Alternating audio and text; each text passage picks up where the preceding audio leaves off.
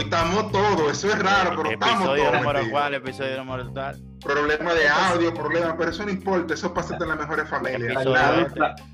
Sí. del planeta hoy. Efectivamente, con nosotros, señores, Melvin de la Cruz, casi, casi graduado, sindicalista digital, profesor Stalin Hermosén, Ya, ese fue el que tú el goce. Juan Montilla, señores, eh, un hombre de capacidades iniguales a nivel de sistema y trabajando, pica más que el sol ese, así como lo ven. Daniel Gómez, eh, ingeniero Daniel Gómez, entusiasta de la informática, metiendo duro con el podcast y un servidor, Brian Baldayaque. Señor, el tema de hoy es sencillo. ¿Cómo trabaja la empresa? Si te contrato in-house, ¿verdad? Si hacemos un trabajo in-house o hacemos o contratamos fuera para desarrollar un proyecto X. Señores, con la noticia Melvin de la Cruz. Bien, señores, les tengo unas noticias bien frescas de esta semana. Eh, Open Source Security Foundation es la combinación de una organización fundada por GitHub, Google, IBM, Microsoft, Intel, GitLab y HackerOne. Ah, y Red Hat tam- también. Eh, entre otras empresas. Su objetivo es unir en un mismo lugar las iniciativas para fomentar la seguridad del software open source y acelerar la colaboración entre industrias. Esto está muy bien porque son los pesos pesados de las empresas tecnológicas que están detrás de esto. Eh, al menos eh, así, lo, explica la página web de- del proyecto. La Linux Foundation, que tiene entre sus miembros algunas de estas empresas tecnológicas más grandes del mundo, eh, además que aprovechan también proyectos open source, ustedes saben que todas tienen eh, un proyecto ya hoy en día a la cual eh, le dan, eh, digamos, eh, el visto bueno. Por ejemplo, tenemos eh, Microsoft, que es ya dueña de GitLab, IBM, que es ya la dueña de Red Hat, y así por el estilo. Eh, otra noticia también que impactó esta semana es sobre Rears, que es oficial. Eh, Rears es la competencia de TikTok. Ustedes saben que TikTok está imparable eh, entre jóvenes y adolescentes. Eh, Rears viene a hacer la competencia de TikTok. Básicamente lo que se va a poder hacer en Rears es que usted puede compartir un video de unos 15 segundos eh, con dinámicas. Eh, es una aplicación que viene a darle un poquito más de brillo a lo que es Instagram. Eh, tú tienes igual- información igual- sobre el bloqueo de, de TikTok que le, tiene, le quiere poner Donald Trump. Bueno, básicamente lo Sí. que ha habido un poquito de desinformación al respecto. Realmente Microsoft, Microsoft es quien quiere comprar TikTok. Y realmente, eh, por la demanda que le está colocando Trump a China, es que esas eh, negociaciones se han parado. Pero ha habido un poquito de desinformación al respecto, por lo que tengo, me he enterado esta semana. Escuché por ahí o leí que también Japón está por bloquearla. Así es, no solamente... sucede no es Japón. No, no, eh, China. No, no, Ellos son China, de China. Ah, China. Perdón. Eh, pero ya, ya ellos están bloqueados en, en India. Ellos ya fueron Sí. bloqueados, perdieron dos. ¿Y eh, por qué que lo bloquean? ¿Quién me puede explicar por qué la razón de bloquearlo? No China es un China es un país comunista y No, de China sabe sabemos que lo que ellos abren y bloquean lo que ellos quieran. Pero fuera de China, lo demás, ¿por qué? Porque por yo miedo. tengo entendido Miedo todavía, por ejemplo, en China. Facebook no funciona. No, no funciona Facebook, no funciona Google, ni nada de eso. Es miedo, es miedo a lo que el gobierno chino esté haciendo con esos datos. ¿Qué está haciendo el gobierno chino con esos datos? No se sabe. Como no se sabe y el gobierno chino no lo dice, ni TikTok lo dice, pues entonces lo que dicen los otros, bueno, por, por Bueno, pues vamos, ya, pues vamos ya, a proteger a nuestra ya, gente. ya yo estoy involucrado porque yo hice mi video. Ya yo estoy, es. Ya yo estoy, ya estoy en la data. Aunque yo realmente estoy en la data de muchos sitios hace mucho tiempo. Ya yo No, estoy en la. No, todo el que tenga todo el que tenga vida digital que No, que no procure privacidad. En la Exacto. metadata de muchas empresas estoy yo. No sé qué harán conmigo. No creo que sea muy provechosa esa información. Habemos gente que no le importa esa vaina, pero hay otros que son muy excéntricos y se les respeta. Entonces, por protección a esa gente, es que los gobiernos empiezan a bloquear. El gobierno hindú fue el primero y Japón tiene eso. Y realmente el- lo que quiere hacer Estados Unidos comprando, en este caso Microsoft, comprando TikTok, es algo como tan estúpido, porque realmente no es la compra de TikTok, es la compra de las operaciones de TikTok en Estados Unidos. Es decir, que básicamente serían dos TikTok, el TikTok chino y el TikTok eh, norteamericano. Ok, entonces. Así Entonces- es. Pero eso ya habría que ver cómo se van desenvolviendo las cosas y así. Bien, en el orden En el orden de noticias también tenemos que Microsoft integra las apps de Android directamente en Windows 10 mediante la aplicación Your Phone. Las Oh, apps de Android eh, Pero cada vez, así es, cada vez están más integradas en Windows 10 mediante la funcionalidad Your Phone. Eh, Microsoft ha venido integrando notificaciones, mensajes de textos, llamadas, entre muchísimas otras opciones. Pero con mi directamente en Windows. 3200 yo puedo meterle mano a eso. Eh, si tienes eh, una terminal Samsung, puedes. De momento es con, con las terminales de Samsung. Mira cómo me Eh, sorprende la Samsung. La, la última actualización, de momento, solamente está para los eh, celulares Samsung, los smartphones de Samsung. Eh, señores, lo cierto es que Windows 10 ya puede mostrar las aplicaciones de Android del teléfono mediante una especie de mirroring. Eh, básicamente lo que hace es que refleja lo que ocurre en el teléfono. Ahora, sin embargo, eh, las aplicaciones se pueden ejecutar directamente desde Windows sin tener que abrir el celular, que eso es algo muy importante. Ok. Y ahora mismo no, no está nativa, que es diferente. Sí, Pero Ahora, eso, eso, eh, eso va con una estrategia que tiene, diría yo, que tiene Microsoft desde el momento que yo abandonaron Windows Mobile, que vieron que el proyecto fue un total rotundo fracaso. Podríamos dar más cosas negativas, pero no lo voy a hacer. Y eso es que ellos se dieron cuenta, porque hay que estar claro con algo, Microsoft es el papá de los negocios, por más que ustedes quieran, el papá es una compañía, es una empresa de negocios, ellos entienden que ya eh, no pueden seguir invirtiendo dinero en un móvil, en, en desarrollo móvil, que hicieron bueno, pero no nos vamos para iOS porque es el rival muy fuerte, ¿verdad? Sería muy difícil, pero entonces invirtieron su capacidad de desarrollo para hacer aplicaciones directamente en Android. Recuerdo también una noticia que había que quería poner el actual, eh, una noticia vieja, el actual eh, administrador de, de- el hindú, no me recuerdo el nombre, administrador de, de Microsoft. Satya Nadella. Sí, que él y que y dijo, un, dijo, ha dicho como que quería poner que Windows subiera y cuando Windows subiera tú, tú querías saber si te querías subir con Android o Windows. Había estaban con configuración con Dell porque la muerte de la PC es casi inminente. Entonces Dell quería buscar eh, por ahí algún negocio, pero yo, Bill Gates de allá de vacaciones eternas, salió y dijo que eso no va. Y entonces eso no, no procedió. Dell ha buscado la manera de, de todavía que el PC salir más allá del mercado eh, del mercado de business business que a las empresas y está tratando de que se consuma PC directamente en casa, algo que dudo mucho que logre.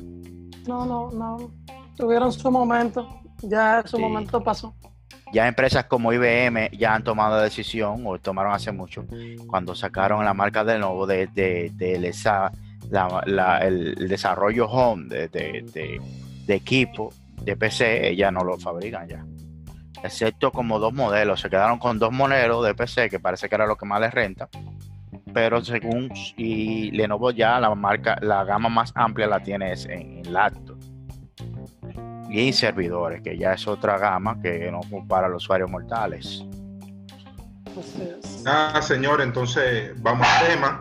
Oh, oh. Eh, es mejor si yo me dicen a mí, vamos a fabricar un, vamos a hacer un, a desarrollar un, CR un CRM que se conecte con diferentes cosas satélites.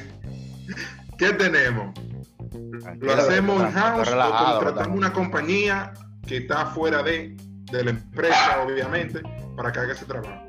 Bueno, yo creo que primero, antes de abordar, para los que no sepan lo que es eh, in-house o outsourcing, una pequeña definición eh, sería el in-house es el empleado que pertenece, es fijo de la empresa. Que tú tienes tu carnet que dice empresa tal. El outsourcing es un personal que pertenece a una empresa, pero da servicio dentro de otra.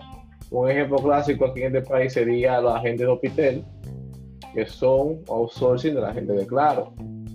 Un ejemplo que uno ve en los barrios los- los sitios, que son la gente de la, de la luz. Tú ves que llega una guaguita con un nombre que no es la CD, eso es un personal outsourcing, que son eh, una empresa que tiene una gama de personas, de recursos y brinda un tipo de servicio X. Para que estén en sintonía los que no conozcan esa parte. Claro. Los que tienen experiencia en outsourcing, eh, eh, tiene experiencia, a tiene mí me- bastante- me- vasta Me experiencia en- gustaría, me gustaría agregar algo a lo que decía Dyer. Eh, la contratación del outsourcing se debe a básicamente subcontratar para reducción de costes. Eh, muchas empresas se enfocan en el negocio en sí y dejan de preocuparse por objetivos que realmente le quitan tiempo. Eh, dígase que los principales problemas lo delegan en un proveedor de servicios, el cual se preocupa por la contratación del personal. O sea, la empresa realmente se ahorra lo que es una inversión en, digamos, buscar personal calificado. Eh, también se ahorra lo que es eh, invertir en la preparación del personal. Eh, también hay compañías que deciden contratar proveedores de servicio o subcontratación porque también quieren crecer en otras áreas. Eso es también es algo que se está viendo hoy en día en muchas empresas dominicanas y también de América Latina. ¿Por qué no? Algo más que ellos se, vamos a decir, que se ahorran a, a usar este tipo de servicio es las prestaciones. Ya con outsourcing, la empresa ya no tiene que ver con el tema de prestaciones, que seguro, que vacaciones, es un dinero que se ahorran bastante. Eh, es cierto que, por ejemplo, que por Sí, un... estoy de por- acuerdo. Mire, yo estoy de acuerdo con Melvin lo que dice. Me- Melvin, yo creo que terminó el tema ya, de hecho. Estoy de acuerdo Ah, con lo vamos, que dice, pero no, no, no. Hay más que aportar, hay más que aportar, hay más que aportar, hay más que aportar, hay más que aportar, hay cosas más que aportar. Eh, eh, con Melvin yo estoy de acuerdo contigo estoy de- y lo he visto desde ahora, lo he visto más en este último tiempo, de las empresas de dominicanas sacar eh, características claves que son eh, algo muy difícil o, que ellos consideran que no pueden eh, buscar otra empresa que haga esa parte. O sea, tienen sus desarrolladores internos. Solo que he visto que han disminuido la cantidad de desarrolladores contratados. Eso es lo que he visto, que ellos disminuyen la cantidad de desarrolladores contratados. Vamos a decir, bueno, entonces tengo a dos tipos aquí, pago algo. Ellos administran lo que me hacen los lo, lo supuestos que más saben de aquel lado. Eso, eso es lo que, lo que ellos hacen y lo de aquel lado. Eso así que lo he visto y tú tienes razón con, este, con, con, con respecto a eso. Estoy de acuerdo contigo. Así es. hay, hay un tema referente a eso, que es, bueno, varios temas. Tú tienes la parte de cuando tú tienes el desarrollo in-house, tú puedes en cualquier momento pedir todos los requisitos y, todos los sistemas habidos y por haber que te pueda, dentro de la, dentro de la etapa humana, resolver la cantidad de desarrolladores que tú tengas, según el conocimiento que tengan estos. Ahora bien, ¿qué pasa? Si bien tienes la ventaja de que el desarrollador puede interactuar directamente con el, con el usuario de negocio, con el que quiere la cosa, hay una pequeña problemática cuando el negocio no está orientado a tecnología. Si el negocio, el core del negocio depende de la tecnología, 100% contrate personal interno, porque tú vas a tener muchos requerimientos que hoy te piden una cosa, mañana te piden otra, y que en un outsourcing, si eso no está por contrato, usted se jodió, porque el contrato decía que era tal cosa y eso es, inamovible. O sea, tenemos que firmar otro contrato si tú quieres algo distinto. Sin embargo, en el in-house, pues tú tienes la interacción directa de que si yo quiero hoy desbaratar la aplicación entera y hacerla de cero, pues el empleado está ahí. Yo le, estoy pagando su dinero para que él me resuelva. Entonces, tengo esa ventaja por ese lado. Ahora bien, ¿dónde existe la mayoría de los problemas? Cuando la empresa, el core de la institución, no depende del software. Si una empresa se dedica a la venta de productos de belleza por medios físicos, que no son medios digitales, y siempre se ha manejado por medios físicos, y necesita una implementación de un sistema web, no tiene sentido que esa persona contrate a un personal de desarrollo, porque primero, ¿quién lo va a evaluar?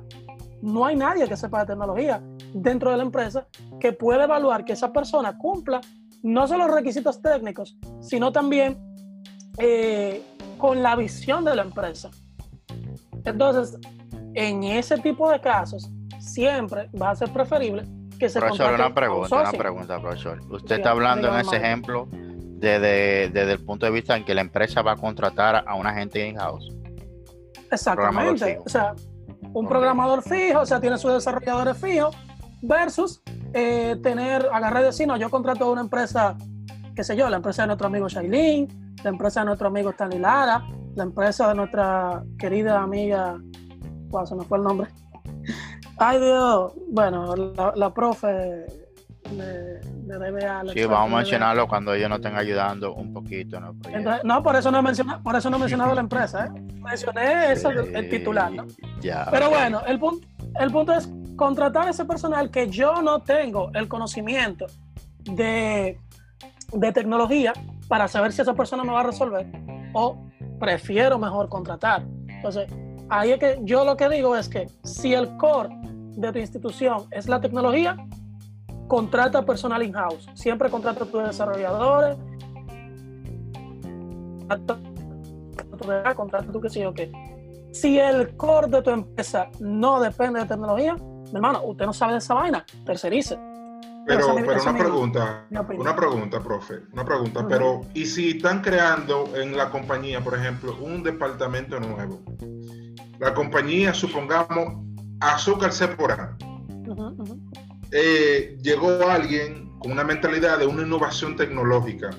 Entonces, ¿qué hacen? Porque estamos, están innovando en todos los departamentos y están implementando un departamento nuevo de IT, de tecnología. No saben absolutamente nada. ¿Qué hacen esas empresas? Ellos buscarán un asesor técnico. Ahí entramos nosotros los consultores. No, porque eh, Ahí entramos los consultores, entramos Montilla. a los consultores, o siempre hay, siempre hay algún gerente o coordinador que es para manejar el área. Y, vi- mira, en mi experiencia, siempre hay como dos entrevistas. Tú vas primero la entrevista de la compañía sourcing, entrevista, la clásica pregunta, ¿cómo tú te ves de aquí a cinco años? Pues, ¿cuál, es, cuál es tu proyección? ¿Cuál es tu punto de Luego que tú pasas esa evaluación, tú vas a la empresa y te dan la prueba técnica, porque tampoco te van a, van a poner a un, a un loco viejo a hacer una prueba técnica. En mi experiencia ha sido esa, tú siempre pasas como por dos etapas de evaluación. Yo veo aquí. Sí, perdón, termino. Y, y como dice Brian, sea nuevo en un departamento, siempre va a depender de, la meta o el alcance económico que tenga. Si es ah, necesitamos tres programadores, ya sea un proyecto a, lo- a corto o a largo plazo. Tres programadores y dos soporte. ¿Cómo, la pregunta va a ser, ¿cómo sale más barato? Ah, fulano anual, fijo son tantos, anual, tercero son tantos. Si sale más económico, te van a buscar el outsourcing.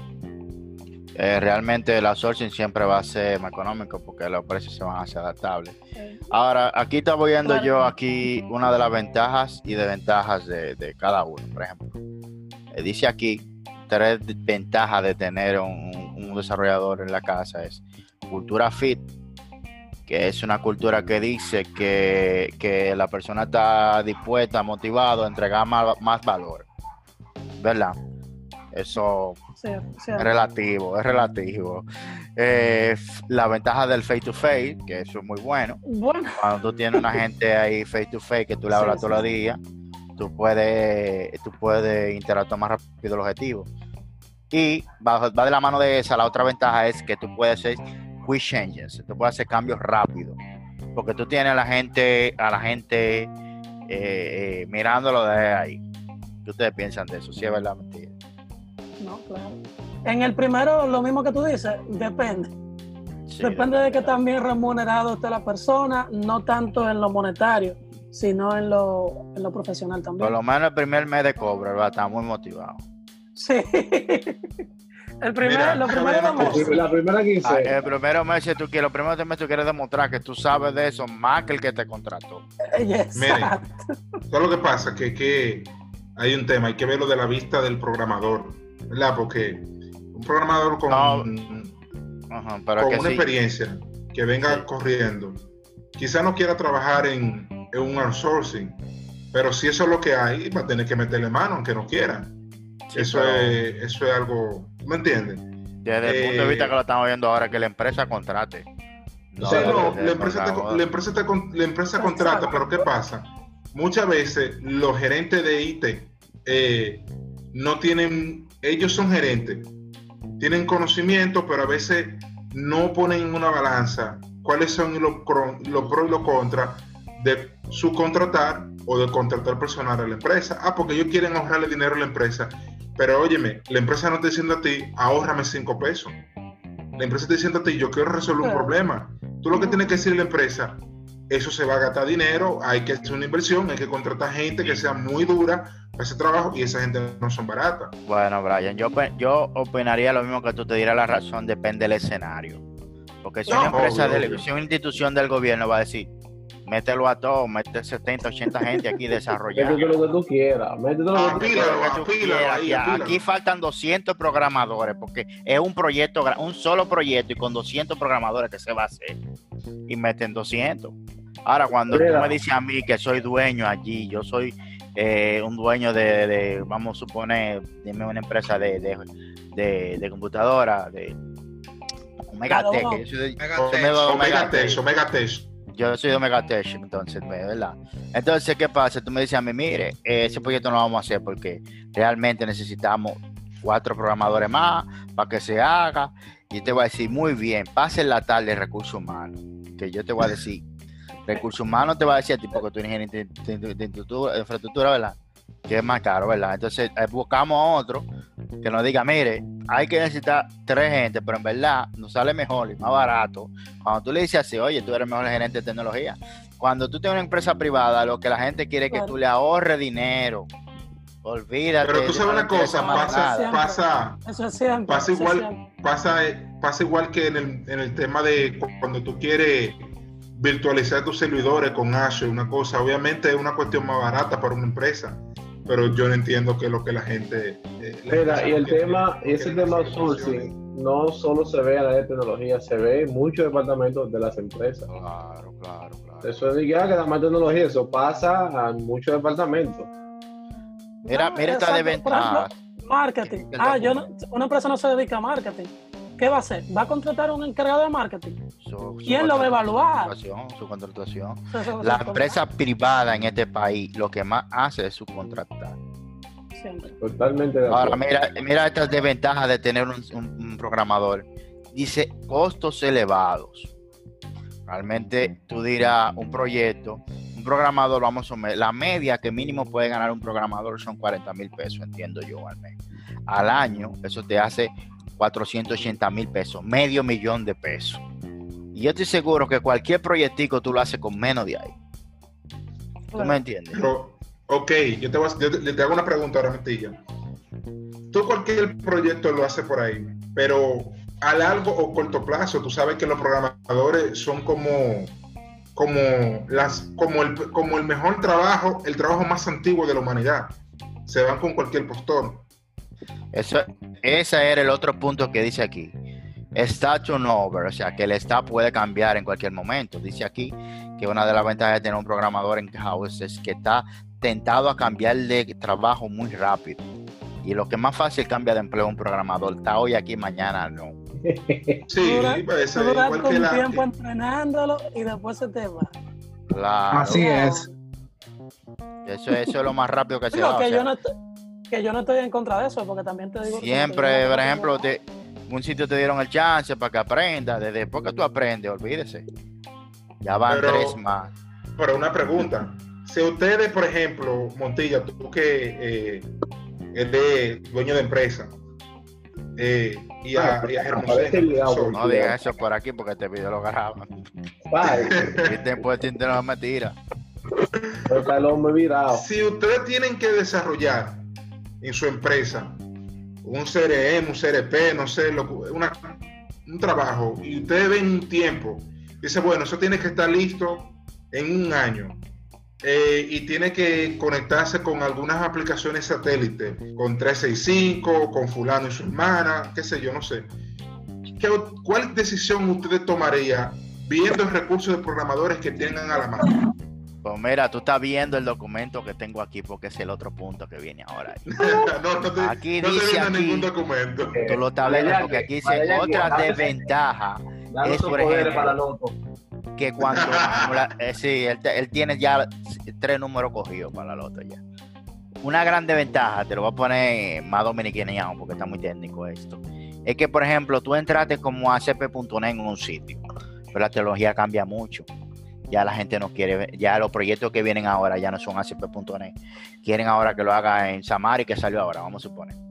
Entonces, el que está, el programador que está ahí, te sale más caro a ti entrenarlo al Samari y que él tenga la experiencia necesaria para desarrollarte un proyecto en eso. Que tú busques una empresa que ya tenga ese talento desarrollado y ya y le dé para adelante. Dice aquí que es más difícil y además que el programador no cuenta, cuenta mucho con el tiempo de hacerse en cambio de, de entrenamiento a otra cosa. O sea que tú vas a tener que invertirle dinero. Ya lo que te iba a decir ahora, una de las ventajas que yo veo aquí que tiene la empresa de los 11 es que puede seleccionar de un pool de talentos. O sea, tiene Así un es. grupo de talentos y puede decir, bueno, yo necesito gente que sepa de esto, esto y esto. Y así le, le, le puede resolver escalabilidad. Y así mismo la empresa outsourcing te dice, mira, tú quieres que el proyecto salga, Eh, vamos a asignarle más recursos, o vamos a un recurso que trabaje con esto y lo otro. Y puede ser más que escalable, escalable. Y también rápida entrega del proyecto. La- Eso- cuando eso tú le pagas una, cuando está en software in-house, la gente lo coge muy chile. Los programadores no trabajan como no tan, tan eso de allá. Ahora, pero cuando están esperando el proyecto para cobrar, ustedes saben que va a terminar la fecha que debe de terminar, ¿verdad? Porque eso es para cobrar. Pero para Igual, tam- otra, otra ventaja es que puedes coger de más tecnología, algo que tú no tienes. Por ejemplo, si tu equipo de desarrollo web, tú no le puedes poner después a que te desarrolle mobile y que lo hagan una desarrollo, un desarrollo mobile en un mes, que la aplicación se necesita por un mes, que ellos te lo hagan en un mes. Ellos van a hacer algo en un mes. No sé qué, pero te van, lo van a hacer. Ahora, cuando tú tienes la outsourcing, tú, tienes, tú puedes coger, eh, no, mira, la aplicación va a ser en esta tecnología, en esta tecnología, que necesito que sea en Perl. Ah, mira, yo, una empresa socio que trabaja en lenguaje Perl. Eso da más sabiendo a otra gente, pero aparece. ¿Tú me entiendes? Entonces, así, Co- Como el pueblo de gallo, ellos aparecen, pero ahí están. ellos están, cobrarán su dinero, pero ellos están. Ah, no, que sea que se desarrolle en H400, que trabaja en COBOL, ellos aparecen en su empresa. Yo tengo un amigo que tiene una empresa de desarrollo en COBOL y va muy bien. Factura como 5 millones de pesos anual en COBOL. Eso da más a ver y dos tres gente, pero por eso que paga eso. Yo entiendo, yo entiendo que para el beneficio de la empresa eh, en sí, la empresa pagándole un outsourcing o contratando in-house, ¿verdad? O teniendo su, su programador in-house, el gasto más mayormente viene eh, de parte de eh, las capacitaciones que tiene que hacer para el personal, ¿verdad? Porque no es lo mismo que tú tengas una programadora web y que tú digas, bueno, vamos a capacitarlo para que comiencen a desarrollar en Xamarin o comiencen a desarrollar en, eh, en Blazor. y hay que capacitarlo. Algunos ya tienen el conocimiento, pero otros hay que, hay que pulirlo. Eh, que No, ya, yo creo que esa capacitación le pertenece más a la empresa Sourcing. Y si, por ejemplo, Montilla hizo contrato con Melvin por ti y Montilla necesita que tú aprendas X cosas, pues si está dentro del contrato, entiendo yo, y Montilla me corrija, ya Montilla le exige a Melvin que te dé una capacitación de eso. O que le busque un recurso que sepa eso que él está necesitando en ese momento. Yo conozco a gente que le ha tocado así, que la empresa le dice, mira, usted tiene que aprender esto. Que te estaban pidiendo que tú lo aprendas y te han tenido que aprender. Lado. que le piden hasta certificaciones de cosas. Mire, pues tienes que certificarte de esto en tres meses. Así lo he visto yo. Ahora, a la empresa le conviene, señores, lo que le ahorre dinero. Y, y si la empresa no es de desarrollo de software, que la empresa venda un software, que produzca un software, entonces no le convenía, no le conviene mucho que más tener una gente con capacidad técnica que esté sentado ahí, que pueda resolver cosas. Ahora sí, si un negocio de la empresa no es vender software, ella necesita características especificaciones de software, o puede mandar a hacer. Le sale mejor porque el fuerte de ella no, es vender software, ya lo que quiere administrarse. Porque la, la, la, la- lo- los CRM, los ERP son, son los que más dinero ingresan. ¿Por qué? Porque le meten SAP, o le meten eh, Salesforce, o le meten Microsoft Dynamics, eh, y ese tipo de cosas. Tienen las empresas medianas y pequeñas más en el mercado están ellos metidos todas esas empresas, ¿verdad?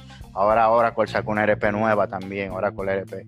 ¿Por qué? Porque el negocio está ahí, la empresa no va a desarrollar un RP, la empresa no se va a poner a pagarle a una gente para que cree un formulario de contacto, de agregar productos, de inventario, eso está hecho. El CFO cuesta 26 dólares eh, mensual, la Enterprise, oye, la Enterprise cuesta 26 dólares mensual.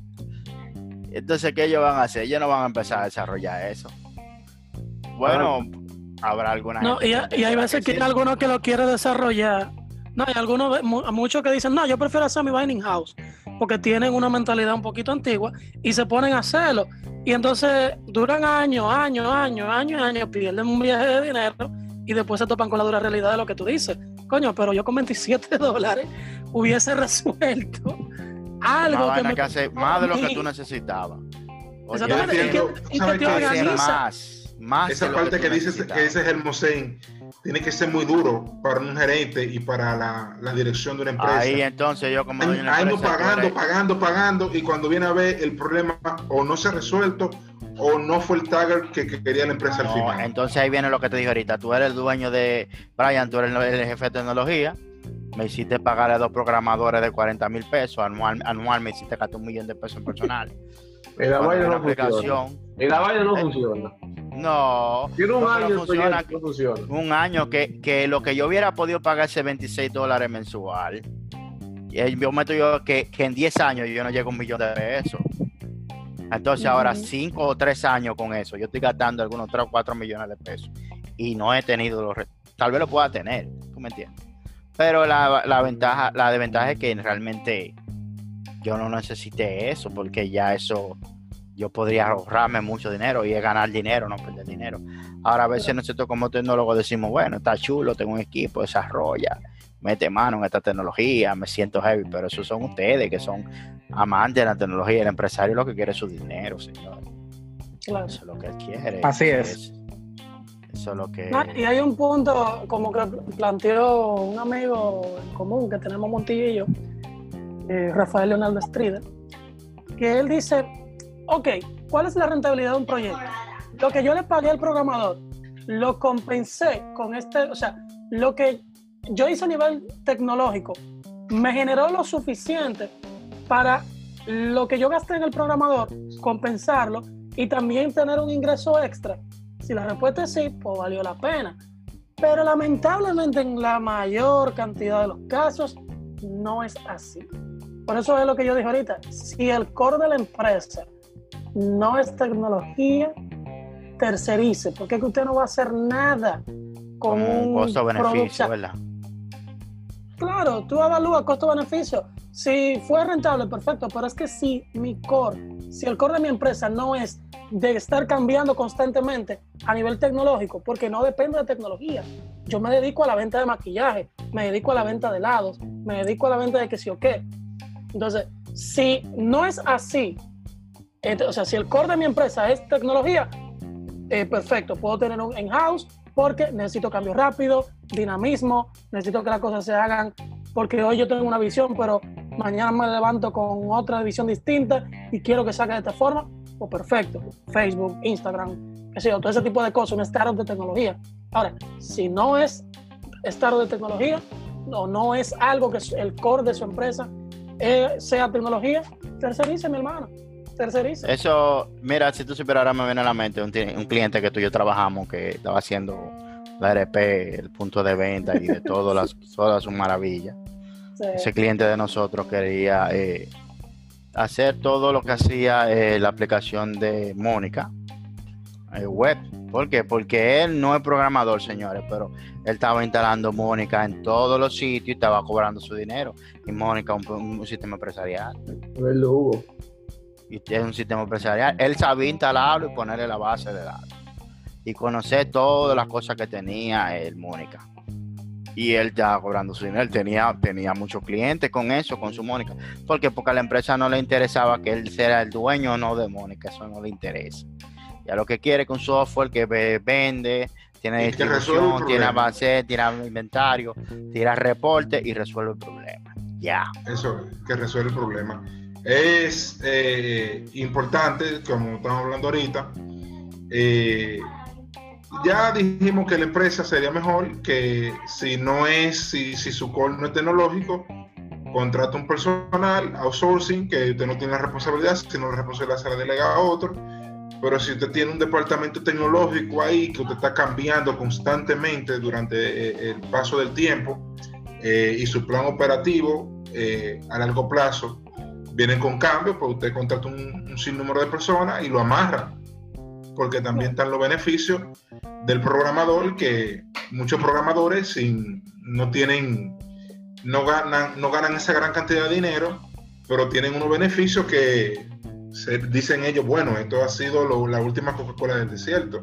Entonces, la pregunta aquí puntual es la siguiente a Montilla y a, y. Supongamos que ustedes eh, son los dueños de un outsourcing, ¿verdad? ¿Cómo ustedes, cómo ustedes eh, le venden a grandes empresas su, eh, su, producto, verdad? Su gama. ¿Cómo ustedes van y dicen, mira, yo, tú andas buscando esto y yo tengo esto y estos son los beneficios que, que te va a dar con, subcontratarme? Responda, yo no, yo, yo, no vendo nada. Eh, empezando porque yo no vendo nada, ¿eh? Yo soy un simple empleado de una institución. Estamos hablando bajo, bajo un ejemplo. No pero, pero me dicen, pero, no pero, me, pero, me, dicen, hay, hay gente, conozco personas que me dicen que no, tú agarras y simplemente le haces un... O sea, normalmente los clientes vienen a ti con una problemática. Exacto. Y tú agarras, tú vienes como consultor y tú le ofreces las diferentes, los diferentes escenarios. Mira, si tú haces te vas por tal cosa, contratación, tú vas a tener estas ventajas. ¿Cuáles son tus costos operativos? Tus costos operativos van a ser estos y se te detalla. Obviamente eso es una consultoría y se cobra. Em, ahora bien, también está esto, tú puedes hacer esto y se te pone cuáles son los planes de outsourcing, qué sé yo, qué sé yo cuánto. En el caso de que sea outsourcing, obviamente, ya pues entonces uno te dice, mira, el costo de esta solución te puede salir eh, con fulano te salen tanto, con fulanito en tanto y con menganito te salen tanto. Obviamente se cobra una comisión por eso, lo que sea, de gestión y ese tipo de cosas. Pero eh, a nivel general, el cliente va a decidir basado en el plan operativo que tú le plantees y cuánto le va a costar una o le va a costar la otra. Por eso tú como analista de sistema tienes que ser lo suficientemente eh, capacitado para tú poder hacerle un desglose de todo lo que a nivel monetario implicaría un proyecto y obviamente tener la experiencia habiendo administrado proyectos. No se Montilla ahí. Bueno, yo creo que la pregunta que haría una empresa como empresa outsourcing para acercarse a otra. Lo primero es tú, si vas tú donde ella, tú tienes que primero saber de qué es la empresa y cuál es su necesidad ve a ver si ella tiene una necesidad. Y la necesidad en software es oportunidad de negocio. Y tú vas y con la necesidad tú le dices, mira, tú tienes esto y esta, te ofrece una solución. Eh, tú tienes problemas con el pelo pedido y yo te voy a decir, mira, yo tengo un software de pedido o te puedo hacer un software de pedido que te puede solucionar ese problema y te sienta a hablar con ellos. Ahora, a veces ellos no saben la necesidad y a veces uno tiene que mostrar la necesidad. Pero si tú te dejas que ellos hablen, eh, generalmente tú, eh, nosotros cuando, cuando yo vendo, yo dejo que, que la gente hable ellos. Eso yo lo dejo que ellos se expresen y digan lo que me duele esto, me duele la cabeza, me siento mal, me siento esto y el otro no camina y creo que, que, las cosas no están, no sé en qué está mejor. Lo primero que le pregunto a la gente, dime, ¿qué está pasando en tu compañía ahora mismo? Dice, no, eh, hay uno que vende. ¿Y cuántas órdenes tú tienes de, de devolución? ¿Cuántas órdenes tú tienes de crédito en compra? ¿Cuánto tú sabes de los clientes? ¿Cuántos clientes te han comprado los últimos tres meses? ¿Sabes cuáles son los clientes que te han comprado los últimos tres meses? Tú no sabes cuáles son los clientes. Tú sabes el grado de satisfacción que tuvieron esos clientes los últimos tres meses. Tú sabes quién de los que están aquí están trabajando más solicitudes que los otros que están ahí. Porque tú puedes tener un personal de 10 gente trabajando solicitudes. Y al final son dos, de los 10 son dos los que más solicitudes están trabajando. Eso te puede dar un sistema. Tú puedes tener métrica un sistema de quién está trabajando no. ¿Tú me entiendes? Esas son cosas. Más que yo tengo un programa que hace esto, no, yo te voy a buscar soluciones y te voy a ver necesidades que tú tienes, por ejemplo, eso te digo, tú, tú no sabes quién está trabajando o no, tú no sabes quién está imprimiendo más papel, cuánto te hace ese costo de papel por impresora, porque yo te puedo poner el software que te diga cuánto vas a poder imprimir, o te puedo decir configurar la impresora, porque no solamente puede ser software, la impresora que, que imprima con código, Tú puedes ir a un sitio porque el informático sabemos hacer de todo, no nos podemos casillar de software solamente. ¿Tú me entiendes? Y tú le puedes ir con solución, tú le dices, ya te puedo poner tu empresa ahora mismo que tú solamente con un clic, tú sabes lo que está pasando. Tú sabes cuántas órdenes de pedido o, productos tú estás despachando, cuántos productos te quedan en el almacén. ¿Tú me entiendes? Por decir si una empresa de ventas, que generalmente son así. ¿Cuánta gente, si es de servicio, cuántas solicitudes tú recibiste hoy? ¿Quién está trabajando esas solicitudes? Tú me puedes decir ahora mismo en qué estado están esas solicitudes si te puedes responder todo eso, tú no te necesitas. bueno, señores, hemos llegado al final de nuestro programa por el día, por el día de hoy. Dayer Go, Brian Valdayaque. Eh, le damos gracias a todos ustedes por habernos escuchado y nos vemos la próxima semana en un podcast sin nombre. Yo creo que vamos a hacer una, la segunda parte, pero de parte del programador ahora. Sourcing versus pronto, pronto. Señores, un placer y pasen buenas.